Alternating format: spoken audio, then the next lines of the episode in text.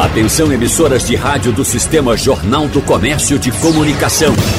No ar, debate em rede. Participe! Rádio Jornal na internet. www.radiojornal.com.br o Serviço Nacional de Aprendizagem Industrial, SENAI, aqui em Pernambuco, completa 80 anos de serviços educacionais e integra o sistema FIEP, que é a Federação das Indústrias do Estado de Pernambuco. Uma marca importante, são oito décadas. Referência, uma marca reconhecida como provedor de, inova de inovação e de soluções tecnológicas e educacionais para a indústria do Estado e da região. Por isso, hoje, aqui no debate, nós vamos falar com os nossos convidados sobre formação profissional apoio à indústria e a contribuição para o desenvolvimento econômico do Estado. São oito décadas de Senai em Pernambuco. Participam do nosso debate hoje, estão aqui no estúdio, presencialmente com a gente nesse dia que é de alegria. Deixa eu só lembrar aqui que o Senai comemorou aniversário no dia 16. Hoje nós estamos reunidos aqui no dia 26, mas ainda tem festa. É isso? Não é Camila Barreto, diretora regional do Senai Pernambuco? Bom dia. Bom dia, Natália. Bom dia aí a todos os ouvintes. É isso. Comemoramos os 80 anos no dia 16, né, oficialmente, na data de, de inauguração do Senai, mas hoje é um dia que a gente vai poder comemorar né, esses 80 anos junto com os empresários e a sociedade pernambucana. Até porque mais tarde vai ter um evento, nós vamos falar sobre isso ao longo do debate para celebrar esse momento, festejar esse dia. E, claro, a contribuição também do Senai para Pernambuco, como você já falava, Camila. Temos também a alegria de receber Osiel Alves, ele que é diretor de inovação e tecnologia industrial do Senai Pernambuco. Seja bem-vindo, bom dia. Bom dia, obrigado pelo momento. É um prazer da gente estar junto aqui com vocês e compartilhar um pouco né, da nossa contribuição aí ao longo desses 80 anos. Prazer é nosso. Para fechar nosso time, Rodrigo Sacha, gerente das escolas do Senai de Areias, no Recife, e de Goiânia, que fica no litoral norte do estado. Bom dia, bem-vindo. Bom dia, Natália. Bom dia, ouvintes da Rádio Jornal. Prazer para a gente também estar tá aqui, né? Comemorando esse, esse marco. A gente costuma brincar, a gente diz que são oito anos, não são 80, porque o Senai tem uma, uma história muito grande para isso. Então, a gente brinca lá que desses 80 anos a gente diz que são oito. Bom, tem muita história para contar, né? É, muita história para contar. E aí você fala do oito, fazendo essa, essa referência também da atualidade. Eu já estou pensando aqui, é preciso sempre se reinventar, né, Camila? Então, é um serviço muito importante, muito conhecido, um nome forte, uma marca forte que precisa e tem o desafio também de se manter atual. Como fazer isso depois de apagar 80 velhinhas? É isso, a gente comenta, né? Primeiro falar de tecnologia e inovação, claro. aí é que rapidamente a gente tem que falar de atualização. Então, se você olhar esses 80 anos do Senai, né? E aí, como o Rodrigo estava dizendo, desses últimos oito, é porque é muito rápido a transformação digital. E a gente tem que estar muito atento desde a educação. O Senai começou com cursos de torneiro mecânico, Hoje a gente fala de mecatrônica, de automação, de, de cursos na área da tecnologia da informação e comunicação. Né? E quando a gente olha para a parte de produtividade, consultorias, é, projetos de inovação, de pesquisa aplicada, para trabalhar junto às empresas. Então, é um desafio muito grande a gente conseguir manter uma instituição desse porte, a gente falando mais de 800 colaboradores dentro do Senai, né, desse porte, tecnologicamente atualizada para poder ser a base para a indústria, né, e preparada, desenvolvendo inclusive nossa equipe interna, nossa, nossos colaboradores para conseguir suportar essa revolução industrial nova, né, a indústria 4.0, para que a gente consiga dar o suporte necessário que nossas empresas precisam. E para aquele ouvinte que não conhece tanto, que não é especialista como vocês são na área, eu quero saber, Ziel, o que é essa indústria 4.0? Conta para gente. Bem, a indústria 4.0 é, é a primeira revolução industrial que foi planejada, né? Iniciou em 2011, inclusive em Hanover, que é uma grande feira de tecnologia industrial do mundo, com iniciativas da Alemanha e dos Estados Unidos buscando revolucionar e tornar a indústria mais competitiva, só que de forma que ela possa é, se adaptar ao longo dos anos, né? Porque já tivemos três revoluções industriais, a quarta você ainda consegue é, definir algumas tecnologias que estão ali dentro de uma fronteira de conhecimento, as tecnologias atuais, tecnologias futuras, uhum. mas não dá para a gente prever muito o que vai acontecer nos próximos 20, 30 anos. Então a quarta revolução industrial foi uma revolução que teve como objetivo introduzir dentro da indústria intensivamente tecnologia da informação e comunicação agregada às tecnologias de automação para fazer com que a indústria possa utilizar mais inteligência embarcada. No final, o objetivo disso tudo é fazer com que os consumidores eles venham mais para próximo da indústria. Então, a cadeia industrial, ou seja, desde um produto ser produzido até ele chegar no consumidor final, esse percurso seja reduzido, isso seja mais otimizado para ganhar velocidade e reduzir custos, mas também possibilitar a produção em escala de produtos customizados. A terceira revolução ela focou no desenvolvimento de tecnologia para massificar a produção, produzir em escala, mais produtos padronizados, não produtos customizados. Mas diante da dinâmica do mundo, né, principalmente as redes sociais, a conectividade das pessoas, isso fez com que a indústria precisasse se atualizar para conseguir responder na altura à necessidade específica de cada pessoa, de cada empresa, para produtos customizados. Só que a indústria não está preparada para isso. Então ela precisa introduzir novas tecnologias. Então é o que a indústria 4.0 traz.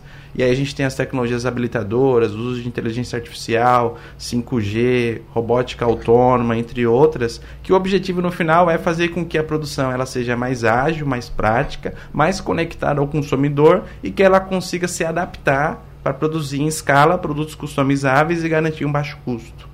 E aí na outra ponta tem aquele interessado, o jovem, o adolescente, eu quero saber até da faixa etária das escolas quem é recebido, porque, Rodrigo, nós que, que conhecemos esse nome forte do Senai, enfim, todas as pessoas, a gente sempre escuta falar desses essas pessoas que estão começando a trilhar um caminho que buscam também no Senai uma oportunidade para qualificação e depois de inserção ao mercado de trabalho. E você, na qualidade de gerente das escolas do Senai aqui em Areias, no Recife, também em Goiânia, eu quero saber da tua experiência de receber essas pessoas que estão descobrindo um novo mundo e o desafio também de levar ensino, tecnologia, ensinar valores de certa forma também. Como é esse dia a dia? É, esse dia a dia é bastante interessante, Natália, porque a gente tem um público diverso, uhum. né? Público que vai dos seus 15 anos de, de idade a públicos de 60 anos de idade. Então a gente tem é, os, dois, os dois níveis de balança, tanto o jovem quanto o mais velho. E aí o, o interessante para a gente é porque a gente trabalha essa capilaridade da educação entre eles tanto para se portar dentro da indústria, para se portar dentro de um mercado de trabalho, também dentro das nossas escolas. Quando a gente fala em tecnologia dentro de escola, a gente tem um parque diversificado dentro da nossa escola de Senai. Senai Areia, Senai Goiana, Senai Santa Maria. Então a gente tem uma diversidade de áreas tecnológicas que a gente consegue estar atendendo esse público e o público escolhe onde ele quer estudar. E como é que funciona isso? Tem que fazer inscrição, aí tem os cursos em separado. Quero que você fale tem, também para a gente tem. quais são as oportunidades. Passa por uma seleção, como funciona? Não, temos hoje, a gente tem, tem a entrada nossos públicos pagantes, né? Que a gente começou, por sinal, essa semana. Hum. Segunda-feira agora a gente teve a entrada de mais de 600 alunos no, em escolas do Senai Pernambuco, né? Pagantes. E a gente tem pela modalidade da gratuidade regimental né, que aí existe um edital que a gente publica, que a gente solta as informações dentro do nosso site, onde o aluno pode também fazer a sua inscrição gratuitamente também. E aí atende a critérios sociais, imagina. Correto, a critérios Perfeito. sociais. Porque, inclusive, eu estava, vocês podem ver aqui, quem, o ouvinte ele está no rádio, mas quem está nos acompanhando pela internet, que nós estamos com imagem também, pode ver que nós estamos aqui municiados de informações. E eu, claro, também procurei me informar, estava lendo hoje cedo matérias da Adriana Guarda, nossa repórter do Jornal do hum. Comércio, fez um especial com muitas matérias sobre o Senai, inclusive entrevistou a Camila, e ela falava a respeito disso nas matérias, a importância da formação de jovens e de adultos, né, Camila? Então, é claro que o Senai está desenvolvendo um papel social muito importante também, porque está entregando para a sociedade pessoas capacitadas, formadas, disponíveis para atuar, e claro, que se encheram de conhecimentos e de uma área em expansão. Então, esse serviço é muito importante. É, eu queria destacar até o que o Rodrigo estava falando. Quando a gente recebe no Senai pessoas para serem qualificadas, a gente está falando do jovem, aquele que vai muitas vezes entrar no programa de aprendizagem. Então, ele vai entrar, vai fazer o curso, vai fazer sua aprendizagem dentro de uma indústria para se preparar para o mercado de trabalho. Mas a gente recebe também é, adultos, né? Pessoas que já estão no mercado de trabalho e que voltam para se requalificar. Uhum. E aí a gente atua tanto na modalidade do pago como da gratuidade. E aí eu chamo a atenção para a gratuidade, que aí é o que eu sempre falo e conversei muito com a Adriana na oportunidade que ela teve conosco lá no Senai, Sim. que é o poder de transformação que o Senai tem. Então, o Senai faz parte do sistema, né, FIEP, a gente tem a Federação das Indústrias, o SESI, o Serviço Social da Indústria, o IEL, o Instituto Evaldo Lodi, e o próprio Senai. E nós somos mantidos pela indústria. Então, a indústria, no momento em que ela paga a folha né, dela, ela recolhe um percentual que vai ser, vai ser direcionado para o sistema S. Então, a indústria mantém o Senai. O Senai recebe esse recurso. E esse recurso que a gente recebe da indústria, 70% dele tem que ser revertido para cursos na gratuidade para pessoas de baixa renda. Então, a indústria, ela, ela tem esse papel que muitas vezes não é visto, né? além da geração de emprego, de competitividade, de crescimento econômico para o Estado, ela mantém um, um sistema esse, no caso especificamente aqui do Senai, e faz com que o Senai traga uma qualificação de, de qualidade, cursos de qualidade para pessoas que não teriam acesso, né, se não fosse na gratuidade. Então a gente lança esses editais, né, de gratuidade, e aí existem sim os pré-requisitos, são pessoas de baixa renda, né, para terem acesso a, a estudar no Senai de graça, são pessoas de baixa renda e que quando a gente acompanha a trajetória desse, desse aluno no Senai, assim, é fantástica você vê a transformação que você causa nessas pessoas. Você fala aí de aumento de renda, né, aumento de renda familiar.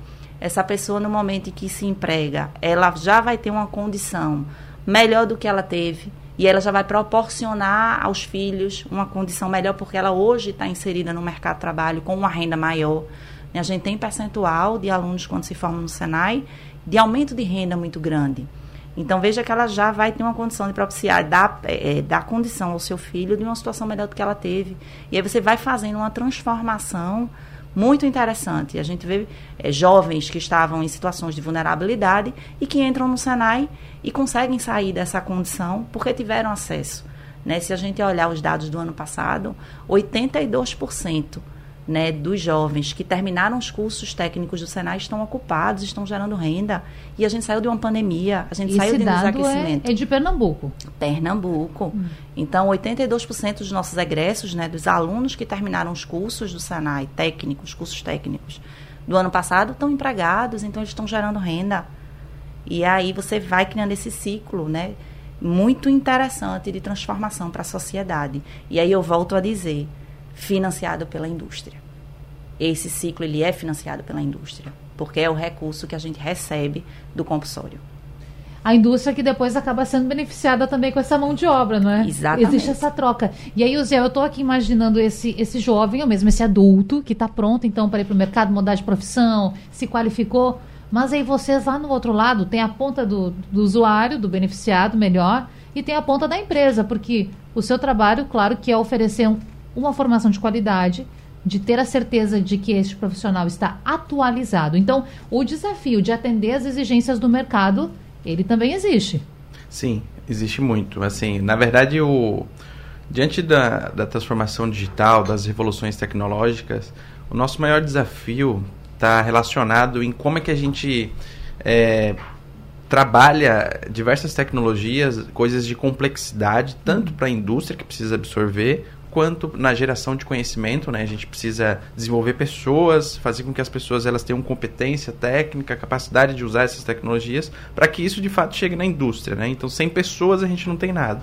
Mas o nosso maior desafio é desenvolver as pessoas alinhado com o desenvolvimento tecnológico, para que elas estejam conectadas com as tecnologias atuais, com as verdadeiras necessidades da indústria. Mas aí quando chega no ambiente de trabalho, o aluno, por exemplo, então a gente consegue trabalhar isso desde projetos de inovação, com consultorias e aí vai, mas o papel do aluno, que é um, um passo antes né, que o Senai trabalha, é, ele é o principal ator em ajudar a indústria a converter essas tecnologias, esse conhecimento e conseguir realmente introduzir isso dentro da indústria. Porque não adianta a gente chegar com um projeto de inovação, com a tecnologia dentro da indústria, e a gente não ter a capacidade de absorção disso do lado da indústria. Né? Então elas precisam de competências técnicas, precisa da capacidade de inovação, precisa ter uma visão sistêmica de como usar isso. E ao mesmo tempo a indústria ela passa por diversas fases de desenvolvimento onde todas elas têm alguns desafios em fases diferentes. O nível de maturidade de uma indústria do setor, por exemplo, de confecção é diferente do nível de maturidade de uma indústria do setor automotivo, por exemplo, ou da indústria de bebidas. Então, a complexidade de unificar tudo isso, eu diria que a formação profissional, os alunos, os profissionais que, gera, que o Senai forma, ele tem um papel fundamental em apoiar a indústria no trabalho de base para que ela possa produzir, mas também no segunda etapa, no trabalho de desenvolvimento tecnológico e de melhoria dos produtos, dos processos, para que a gente possa alinhar isso com o outro lado que o Senai pode contribuir, que é na tecnologia e inovação através dos nossos institutos. Então, esse é um pouco do nosso desafio. Claro, um desafio diário. E, Ricardo, quanto. Eh, desculpa, Rodrigo, Rodrigo, quanto tempo que esse aluno, em média, passa no Senai até concluir o seu curso? Porque a gente sabe que são cursos variados, são, já sabemos também, alunos com faixas etárias diferenciadas. Em média, quanto tempo ele fica com vocês? De um ano e meio hum. a dois anos.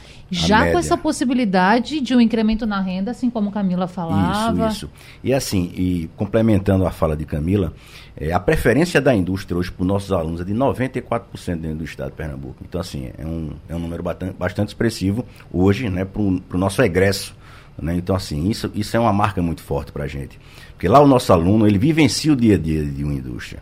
Então, assim, nossos parques, como eu já coloquei aqui, é, tenta trazer o mais próximo possível de uma realidade dentro da indústria, que ele vai Sim. botar a mão na massa, o que ele vai fazer lá. Então, assim, quando ele vai para aquele momento dentro da indústria, ele já vai diferenciado de qualquer outro profissional que está se formando e está ali no processo seletivo.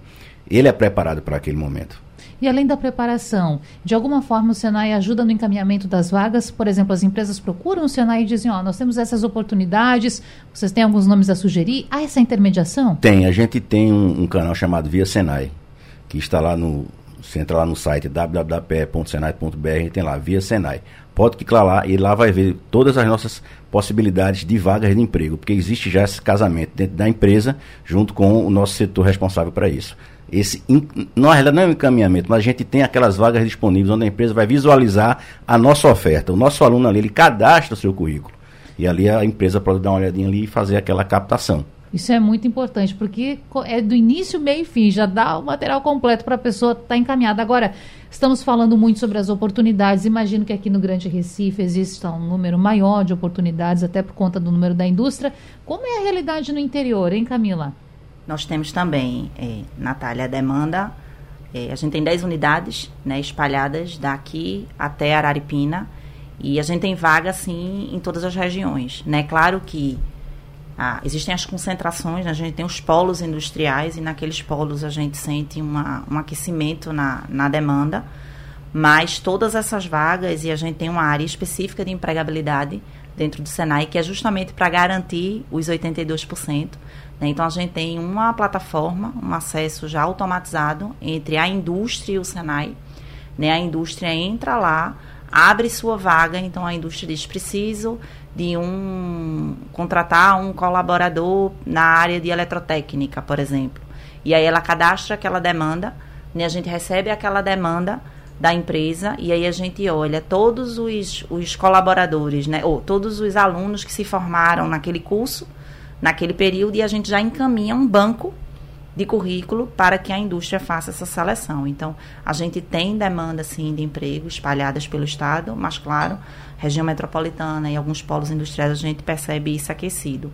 E a gente vê também o que Rodrigo estava falando, quando a gente fala da preferência, é porque a gente tem um trabalho muito cuidadoso de acompanhar a jornada desse aluno no Senai. Então, no momento em que ele entra no Senai, ele já é mapeado né? A gente já vai acompanhando ele. Se ele hoje tem uma renda, se ele não tem renda, né? Se ele é, já tem alguma outra formação, se aquele é o primeiro curso. Então a gente vai acompanhando ele.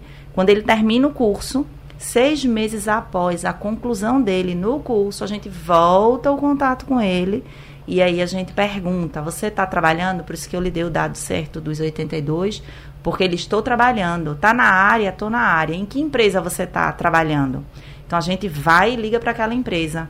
E aí, conversando com a empresa, a gente pergunta: como é que você avalia aquele colaborador que você contratou a nível de qualificação? E aí, 94% das empresas né, que contrataram alunos Senai é, dizem que preferem contratar um aluno formado pelo Senai do que por outra instituição de ensino.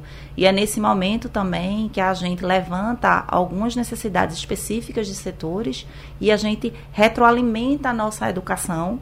Né, com pontos que a gente vai identificando que a indústria precisa. Então, Inclusive conteúdos, assuntos que podem tudo, ser abordados nos cursos. O próprio portfólio, né, que é ofertado ano a ano, tanto no PAU quanto na gratuidade, o nosso interesse é formar alunos né, com uma excelente formação e empregá-los no mercado. Esse é o propósito, é isso que a gente faz quando a gente fala de educação. Né? A gente retroalimenta, inclusive, olhando o mapa do trabalho com olhar futuro. Então, a gente tem mapeado já até 2025 né, quais são as profissões, em que áreas a gente vai atuar na formação para que a gente consiga, de fato, empregar é, esses alunos que terminam no Senai no mercado. Mas, gente, nós somos para o intervalo prometendo uma resposta para o nosso ouvinte. Com certeza o pessoal está ansioso, assim como eu. Camila falava sobre um trabalho de investigação que já projeta as áreas de interesse até 2025.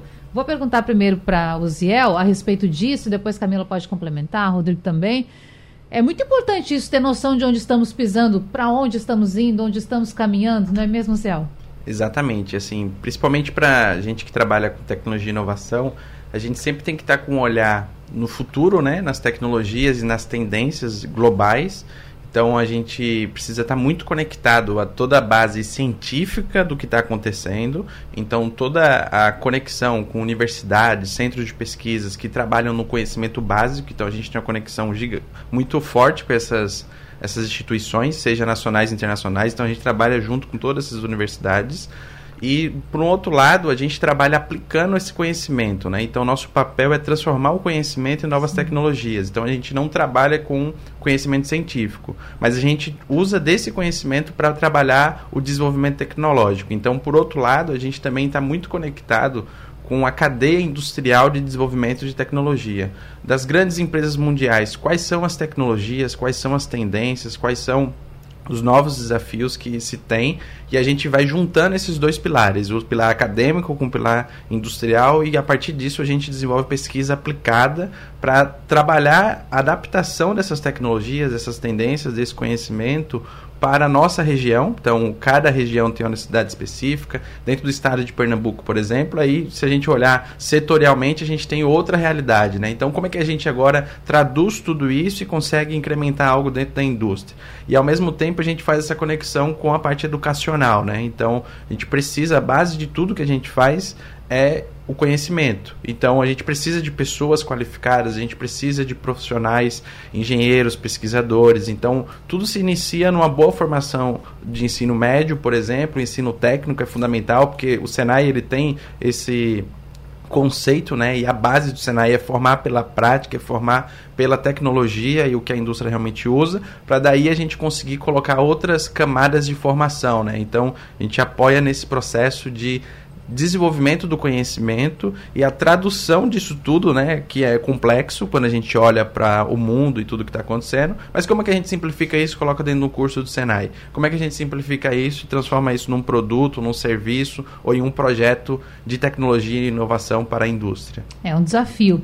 E gente, mesmo pesquisando um pouco mais sobre o Senai, em outro momento, estava lendo que quando foi o momento de, de reunião para essa fundação, lá em 16 de abril de 1943, entendesse o seguinte, que era necessário ter um grupo, ter uma entidade que auxiliasse na aceleração do desenvolvimento para assim aumentar a eficiência da indústria. Acredito que esse princípio continue até hoje. E ainda falando sobre esse mapeamento, Rodrigo, e depois Camila, o que nós podemos falar que está no radar? O que vem à frente? Algum novo curso pode aparecer? Quais são os planos? O Senai, ele, como Camila já colocou aqui, a gente tem esse mapeamento, né, como também o Zé colocou aqui, com relação a questões de inovação, tecnologia, a gente costuma ter esse estudo, né? O observatório, como vai ser colocado aqui para Camilo, também faz parte dessa, dessa, dessa, dessa essa percepção nossa. Né? A, gente tem, a gente tem uma gerência de estratégia também que consegue mapear o que é que a gente pode estar tá ofertando para o mercado de trabalho. A gente tem uma gerência comercial também que tem um time formado para isso.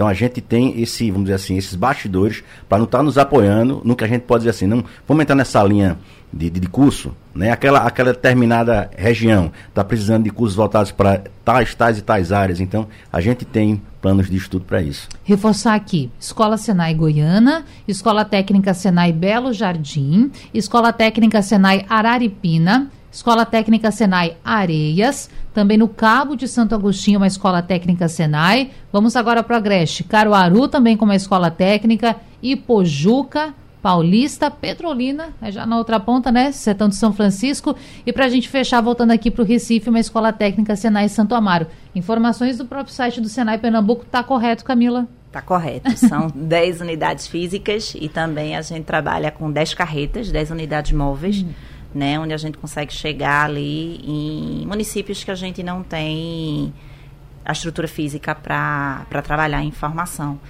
E aí, Natália, ainda aprofundando mais essa ah. informação do, do emprego, do futuro do emprego, esse mapa tra do trabalho, ele é desenvolvido né, pela Confederação Nacional da Indústria.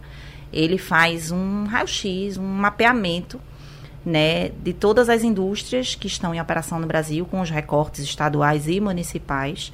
Então, a gente tem uma análise daqueles segmentos industriais, para onde eles vão evoluir e essa evolução, qual é a demanda da mão de obra necessária para acompanhar essa evolução, e a gente consegue ter o corte. Inclusive, claro, é, é um número é, de estudo, mas assim, bem assertivo percentualmente o volume de emprego que será aberto por município, por área. Então, a gente vai lançando os cursos nos municípios, olhando para esse mapa de emprego, né, onde vai absorver.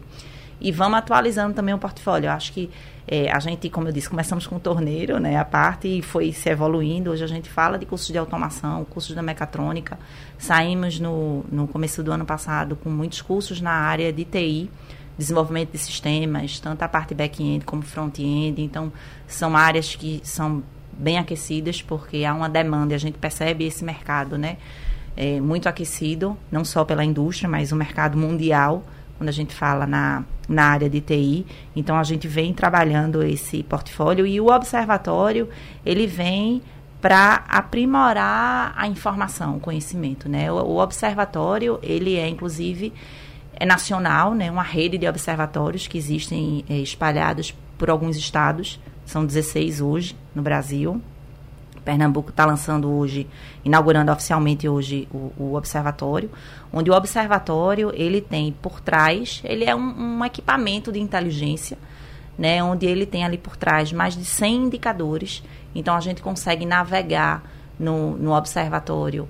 A gente quer saber o perfil do município A então, rapidamente a gente puxa e a gente já consegue ver número de escolas, formação, quantas indústrias tem, os CBOs, né, em que áreas estão empregados, aqueles funcionários daquele município, até por sexo a gente chega, são mais homens ou mais mulheres, é, a, a, saldo de emprego, a, é, é, a, a, falta de emprego, como é que está na indústria. A gente chega ao ponto de verificar também como é que está o consumo de energia na indústria, naquela região, né, naqueles setores.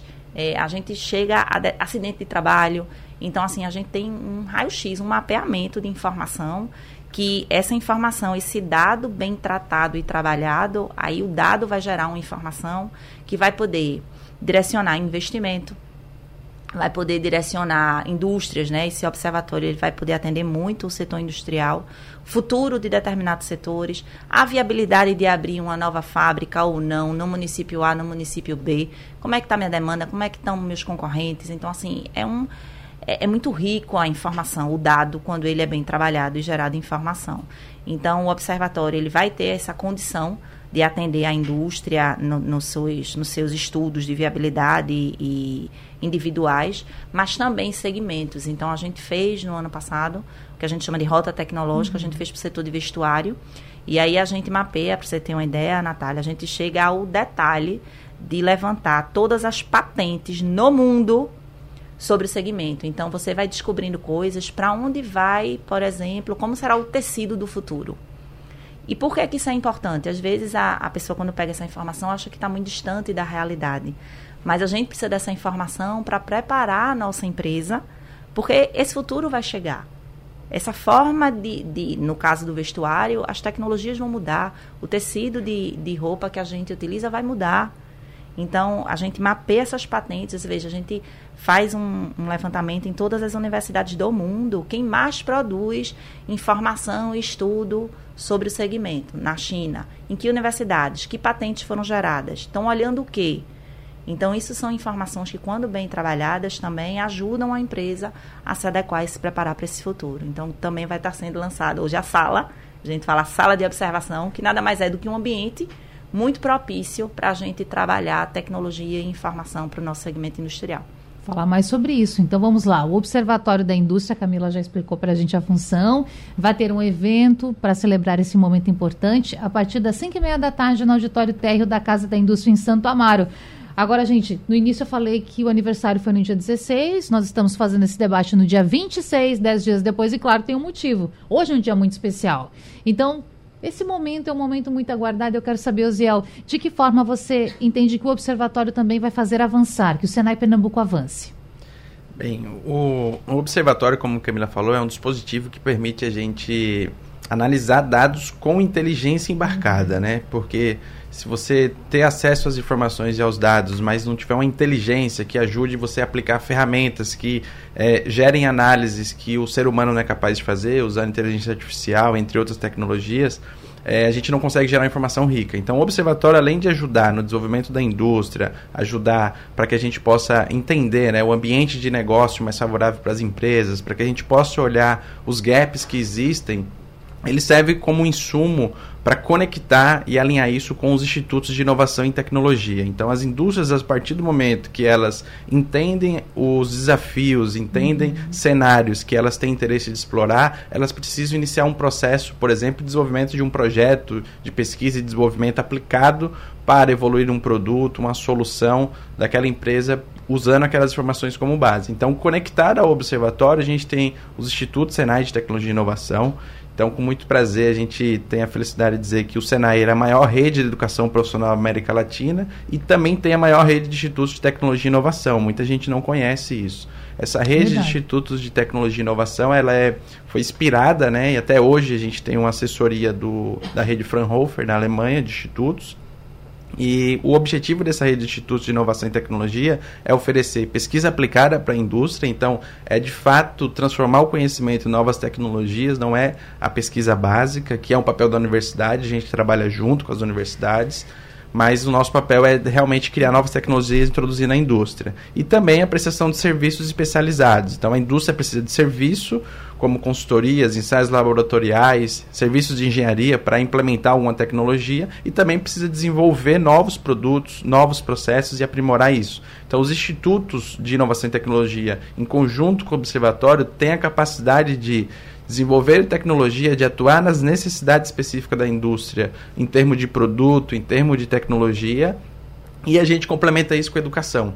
Então a gente tem condição de desenvolver uma tecnologia para atender uma necessidade estratégica de uma indústria, transferir essa tecnologia para a indústria para ela ter domínio dessa tecnologia e também a gente apoia no processo de desenvolvimento de pessoas para que as pessoas possam dar continuidade e avançar com esse produto com essa tecnologia. Né? Então é, o nosso papel quanto à inovação e tecnologia é somar isso junto à educação para trabalhar todo esse ciclo né, de desenvolvimento da indústria. Né? A gente fala que uma indústria, um país economicamente e tecnologicamente desenvolvido se inicia pela indústria, porque uma indústria ela tem uma alta densidade de tecnologia, uma alta densidade de pessoas, de máquinas, de equipamento, tem um poder muito forte. E a partir da indústria isso se transborda para os outros setores, setor de serviços, setor da agricultura. Então a indústria ela é o coração, o motor propulsor da economia, né? Então o Senai, o sistema indústria como um todo, ele tem esse papel de apoiar a indústria no, na formação profissional e no desenvolvimento tecnológico para que ela possa ser mais produtiva, mais competitiva. É fundamental para a economia. Camila quer complementar? Eu queria, eu queria até tentar materializar Sim. o que é que, que Osiel passou. É, falou aqui com a gente. Então, quando a gente fala da parte de tecnologia e inovação, a gente tem uma equipe lá preparada para desde coisas mais simples. Uma indústria está com um equipamento, uma máquina, que precisa melhorar a eficiência daquela máquina, é uma máquina mais antiga, então a gente tem uma equipe de engenharia que entra na indústria e faz um retrofitting daquela máquina. Então a gente faz com que aquela máquina volte a operar de uma forma melhor. A gente tem situações é, de aquela máquina precisa de uma peça específica que para fabricar aqui, inclusive, é difícil. A gente tem um, um, um laboratório de usinagem de alta tecnologia para preparar peças específicas para que a gente a, ajude aquela empresa a voltar à operação de melhor forma. Então, desde coisas mais simples, entre aspas, nesse sentido, a processos, até a uma indústria tem um desafio, né? ela tem um problema na sua operação, que aí ela tem um desafio de tá dando muita falha para produzir um determinado produto e ela não consegue melhorar, fazer com que aquilo é, fique de forma mais fluida.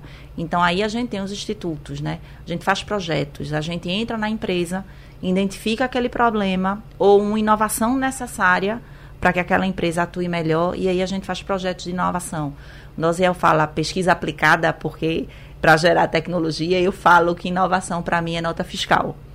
Né? A gente tem que fazer com que a indústria melhore sua produtividade, é, faça inovação para gerar produto, para gerar nota fiscal, para ser mais competitiva e gerar emprego. Aí você vai e fecha o ciclo.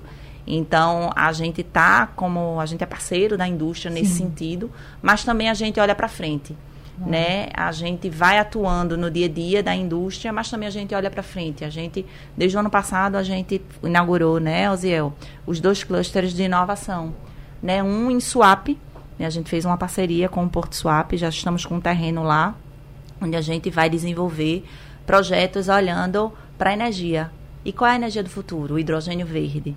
Então a gente está com um Tech Hub lá, com muito recurso já, e pedir para o Oziel detalhar tudo que a gente está trabalhando lá, que é olhando essa energia, que é um insumo essencial para o setor industrial e que a gente está puxando estudos de inovação para ver a melhor forma de produção do hidrogênio verde e se voltar para a indústria.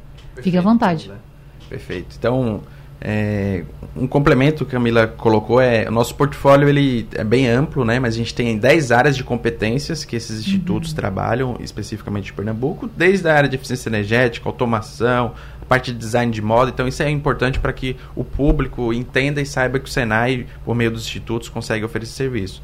Especificamente sobre os clusters, o cluster de inovação ele funciona como um motor indutor do desenvolvimento econômico e tecnológico da indústria. Então, o objetivo do cluster, então a gente lançou dois clusters, um em swap e um em petrolina. Hum. O de swap ele tem um foco, então o cluster ele tem que ter um foco regional, porque ele tem que olhar a necessidade da região. Ele tem um foco de atuação. O nosso foco em swap é a transição energética, como Camila falou. Manufatura avançada, que é a indústria 4.0, é, são termos diferentes. E logística. O objetivo do cluster é apoiar no desenvolvimento de tecnologia daqueles problemas que uma indústria sozinha não, não consegue. Então, o cluster ele tem o objetivo de atuar em problemas transversais comuns para o setor. Então, em Swap especificamente, a gente está trabalhando desenvolvimento de tecnologia para toda a cadeia do hidrogênio verde. E não só o hidrogênio. Então, desde a produção, transporte, armazenamento do hidrogênio, que é um, um combustível que o mundo está falando muito, né? inclusive é o principal tema hoje em relação à transição energética, capacidade de descarbonização, mas esse combustível ele serve como produto, ele serve como insumo para alimentar outras cadeias. Então, por uhum. exemplo, a gente tem combustíveis derivados relacionados à aviação, a parte de transporte marítimo, a, a parte de mobilidade que usa o hidrogênio, por exemplo, como um dos, como, um dos insumos para desenvolver esses combustíveis. Então, em Swap, a gente está criando um ambiente um espaço denominado Tech Hub, é um programa de hidrogênio verde, cujo objetivo é atrair empresas. Então, a gente tem alguns projetos de pesquisa, desenvolvimento, de inovação sendo desenvolvido desse, desse ambiente. E esse ambiente ele vai possibilitar a materialização desses projetos. Então, é um projeto que ele é um espaço que ele é modular, ele é baseado em containers, então, cada projeto, por exemplo, tem um projeto que ele está olhando o desenvolvimento de combustível para aviação tem um projeto que está olhando o desenvolvimento de uma tecnologia de armazenamento de, de hidrogênio. Um outro projeto que está olhando o hidrogênio como uma forma de bateria para armazenar energia e depois transformar isso de novo em energia elétrica e colocar na rede. Todos esses projetos eles podem ser é, testados, implementados e validados nesse ambiente, que é o Tech Hub, antes da indústria investir numa escala nesse projeto em escala, né? Sim. Montar uma fábrica em escala, por exemplo, de combustível para aviação, de hidrogênio, do hidrogênio aplicado na mobilidade, entre outras aplicações, é muito caro. Então, o que a gente vem fazendo, então, em Swap, por exemplo, é, um dos pilares do cluster de Swap é fomentar e acelerar o processo de desenvolvimento desse ambiente. Então a gente monta a estrutura, apoia no desenvolvimento dos projetos, com toda a nossa rede de institutos e todos os parceiros, e a gente tem um papel também de articular e conectar todos esses atores e atrair investimento para a região. E pode ser investimentos de outros estados, como é que funciona? Isso, de outros estados e de outros países. Assim, hum. hoje, por exemplo, a gente tem uma carteira de projetos com a CTG a CTG é uma grande hidrelétrica né, chinesa. A gente tem projetos com o estado, por exemplo, do Paraná, de Santa Catarina, Rio Grande do Norte, desenvolvendo em conjunto com outras empresas envolvidas. E esses projetos eles vão ser implementados e testados todos no ambiente de swap. Então teve investimento privado da CTG, tem investimento é, de incentivo para P&D e junto com esses outros parceiros a gente monta essa carteira de projetos, desenvolve e implementa. Um outro formato, então todas as empresas brasileiras e pernambucanas que têm interesse de usar o ambiente, não só para hidrogênio, a gente está trazendo esse exemplo, né? Elas podem nos contratar diretamente ou não, elas podem definir que querem trabalhar com o Senai mais o parceiro AB, e elas podem aportar um recurso financeiro próprio e a gente alavanca isso com recursos de P&D. Então, por exemplo, a gente opera recursos da ANEL, Agência Nacional de Energia Elétrica, da Agência Nacional de Petróleo, a gente tem o Senai, o Instituto de Inovação, se credenciou como unidade Embrapi. A Embrapi é a empresa brasileira de pesquisa e inovação industrial. Ela é o principal financiador de, de inovação para a indústria do Brasil. Então, com a Embrapi, as empresas elas têm a condição de, por exemplo, ter 50% do projeto pago pela Embrapi e pelo Senai. Ela só paga 50%. Mas então tem parte de recurso federal. Isso. Tem recurso também federal disponível. Então, esses são alguns exemplos. A semana passada a gente lançou em Hanover, na Feira de Tecnologia e Inovação Industrial, é, uma chamada junto com a IF, que é um, uma associação alemã de empresas de pesquisa industrial. Então a gente tem um recurso do governo alemão aportado, um recurso do, do Senai, da CNI nacional aportado e um espaço para que as indústrias elas possam colocar outro recurso para trazer projetos para esse espaço de swap, por exemplo. Então a gente chama isso, a gente lança isso no formato de chamadas de inovação.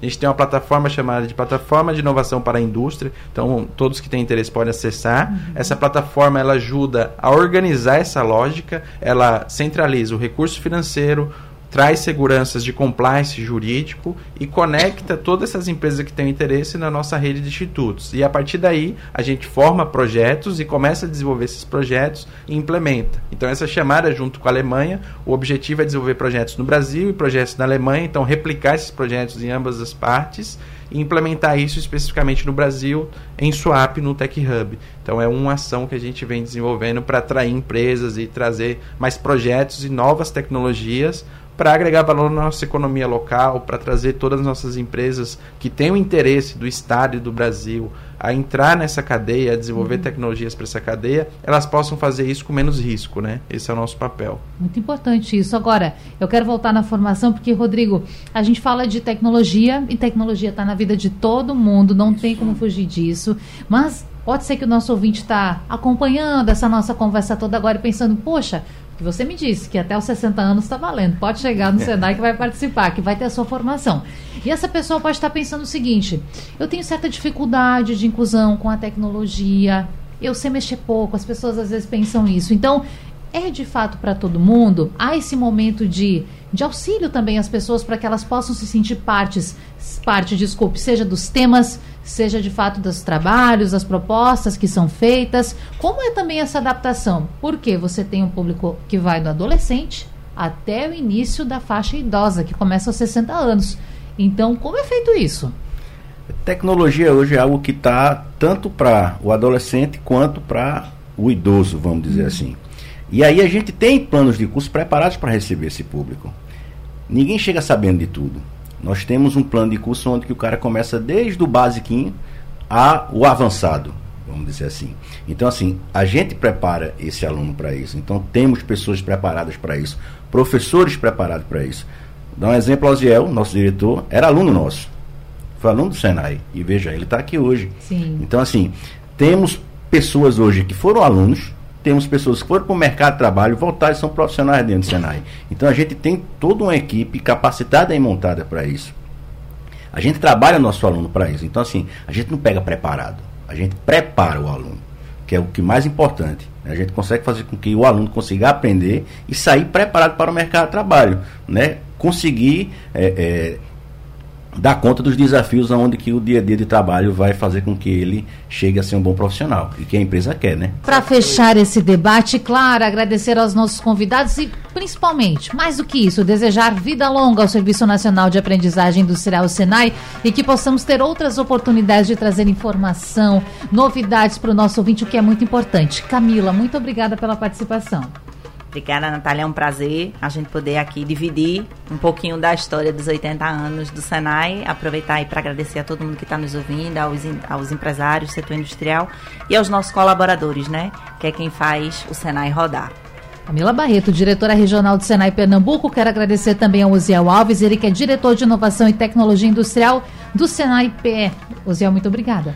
Obrigado a vocês. É um prazer enorme sempre estar aqui compartilhando e fazendo com que os nossos ouvintes eles tenham noção né, do que o Senai tem à disposição para toda a sociedade, para a indústria como um todo. Né? Muito obrigado. Nós agradecemos. E para fechar, Rodrigo Sacha, ele que é gerente das escolas do Senai de Areias, no Recife e de Goiânia, no Litoral Norte. Muito obrigada por vir ao estúdio, obrigada pelas informações. Obrigada, Natália, obrigado aos ouvintes. É, eu digo o seguinte, né, que procurem o Senai.